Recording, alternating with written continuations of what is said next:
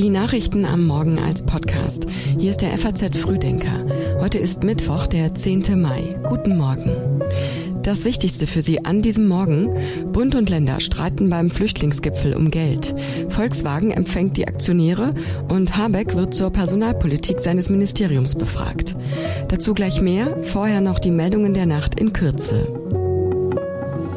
Donald Trump ist in einem Zivilprozess in New York des sexuellen Missbrauchs und der Verleumdung schuldig gesprochen worden. Der Ex-Präsident muss jetzt eine Entschädigung in Millionenhöhe zahlen. In der Champions League haben sich Real Madrid und Manchester City im ersten Halbfinalduell 1 zu 1 unentschieden getrennt. Das Rückspiel ist in einer Woche. Der ADAC sieht insbesondere bei Mittelklassefahrzeugen Kostenvorteile für Elektroautos gegenüber Verbrennern. Bei Kleinwagen sind die Stromer dagegen oft nicht konkurrenzfähig, heißt es weiter. Die Texte für den Frühdenker-Newsletter hat Patrick Schleret geschrieben. Mein Name ist Johanna Horn. Schön, dass Sie mit uns diesen Tag starten. Wer trägt die Kosten für die Versorgung der Geflüchteten? Bund und Länder haben sich in dieser Frage verhakt. Harte, konkrete Fakten, die uns leiten müssen für die ganz konkrete Tätigkeit unserer Verwaltung und Behörden und das Integrationsmanagement. Es ist eine große gemeinsame Aufgabe in einem erfolgreichen föderalen Staat und das ist der Geist, aus dem heraus unsere Debatten getragen sein sollen. Bundeskanzler Olaf Scholz und die Spitzen der Länder beraten heute über die Flüchtlingspolitik. Vor dem Gipfel sind Bund und Länder heillos zerstritten. Die Lage in vielen Kommunen ist angespannt. In den ersten Monaten dieses Jahres nahm die Zahl der Asylanträge um rund 78 Prozent im Vergleich zum Vorjahreszeitraum zu. Innenministerin Nancy Faeser hofft auf eine Lösung des Konflikts. Die Kommunen sind sehr stark belastet und ich hoffe sehr, dass es eine Einigung im Sinne der Kommunen gibt. Bei dem Streit geht es vor allem um Finanzierungsfragen. Die Bundesländer fordern grundsätzlich mehr Geld, aber auch, dass die konkrete Unterstützung des Bundes sich nach den tatsächlichen Flüchtlingszahlen richtet und nicht mit einer Pauschale abgegolten wird. Der Bund verweist darauf, dass er bereits mit rund 16 Milliarden Euro unterstütze und nicht alle Probleme mit Geld zu lösen seien. Schulen und Kindergärten könne man nicht einfach kaufen. Für Unionsfraktionschef Friedrich Merz ist der Schwerpunkt ein anderer. Es geht hier allerdings nicht um mehr Geld für die Länder und Kommunen in erster Linie. Das ist äh, wichtig. Aber noch wichtiger wäre es, gemeinsame Anstrengungen in Deutschland zu ermöglichen, die illegale Migration zu begrenzen und zu reduzieren. Wenn die Bundesregierung das nicht kann und das nicht will, dann muss sie mehr zahlen. FDP-Chef Christian Lindner sagte im ZDF, Deutschland habe seit Jahren nicht die Kontrolle bei der Migration, die es brauche. Das bedeutet konkret, äh, dass wir uns bekennen zum Schutz der Außengrenzen der Europäischen Union, notfalls auch mit Zäunen. Es bedeutet, dass wir bei der Abschiebung von Menschen, die kein dauerhaftes Aufenthaltsrecht in Deutschland haben, ernst machen, da wirksamer werden. Äh, dazu hilft es auch, mehr Länder zu sogenannten sicheren Herkunftsländern zu erklären, in die man ohne aufwendiges Asylverfahren zurückschicken kann. Der Grünen-Vorsitzende Omid Nuripur hat im Interview mit der FAZ das Konzept der sicheren Herkunftsstaaten als fragwürdig bezeichnet. Gleichwohl deutete er Bereitschaft an, über die Einstufung von Moldau und Georgien als sichere Herkunftsländer zu diskutieren. Länder, die etwa den Status des EU-Beitrittskandidaten haben und Fortschritte bei der Rechtsstaatlichkeit machen, werden sicherlich anders behandelt werden müssen als Folterstaaten, so Nuripur. In der Debatte um die Personalpolitik des Bundeswirtschaftsministeriums bleibt der Druck auf Robert Habeck hoch. Er und sein Staatssekretär Patrick Reichen werden heute von Abgeordneten zur Personalpolitik des Ministeriums befragt. Greichen war an der Auswahl des neuen Geschäftsführers der bundeseigenen deutschen Energieagentur Michael Schäfer beteiligt, obwohl dieser sein Trauzeuge ist. Als stärkste Oppositionspartei erwägt die Union, einen parlamentarischen Untersuchungsausschuss zu beantragen. Die Grünen versuchen offenbar vor der Bürgerschaftswahl in Bremen am Sonntag den Deckel auf die Affäre zu kriegen, wie die Bild-Zeitung berichtet. Angeblich tritt Schäfer freiwillig von seinem Vertrag zurück und verzichtet zugleich auf eine üppige Entschädigung. Die Frage ist, ob das reicht. Kritik gibt es auch an personellen Verflechtungen im Wirtschaftsministerium.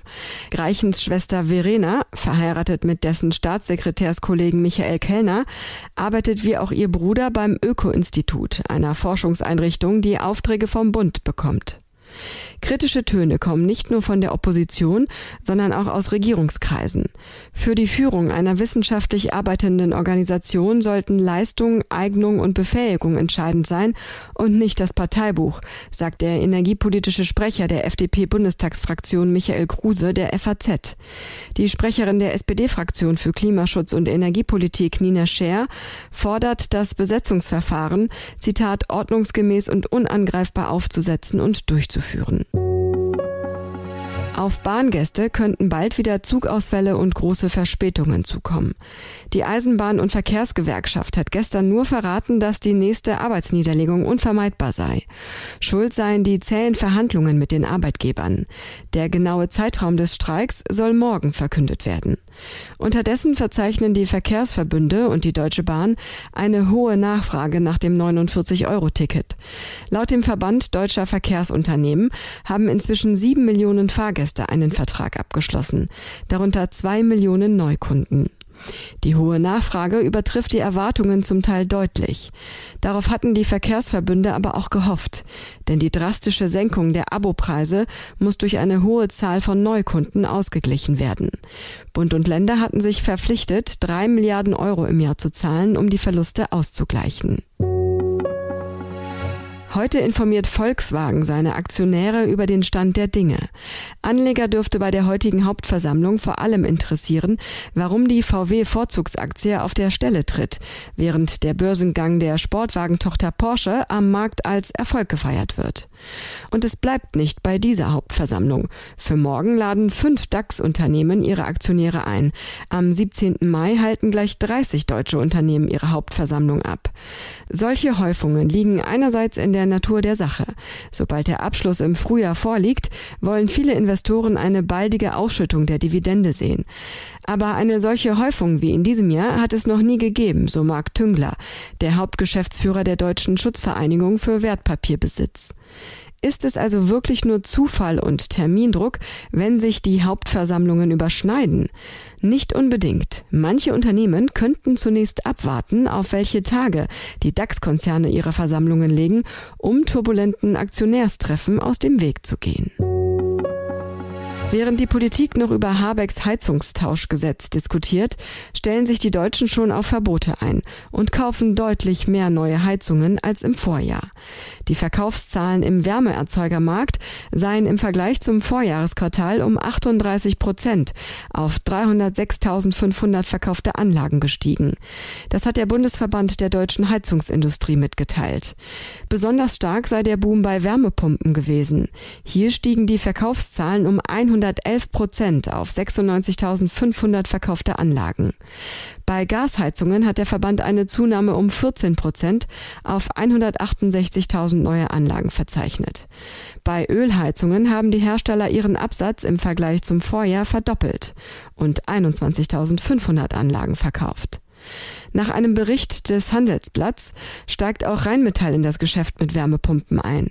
Der Rüstungskonzern werde einen führenden deutschen Heizungshersteller mit Kältemittelverdichtern beliefern, einer Komponente von Wärmepumpen, wie die Zeitung unter Berufung auf Konzernkreise berichtete.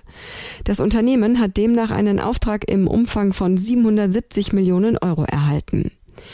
Unterdessen will Wirtschaftsminister Robert Habeck auch die Solarenergie in Deutschland viel schneller ausbauen und die Planungs- und Genehmigungsverfahren beschleunigen, sagte er.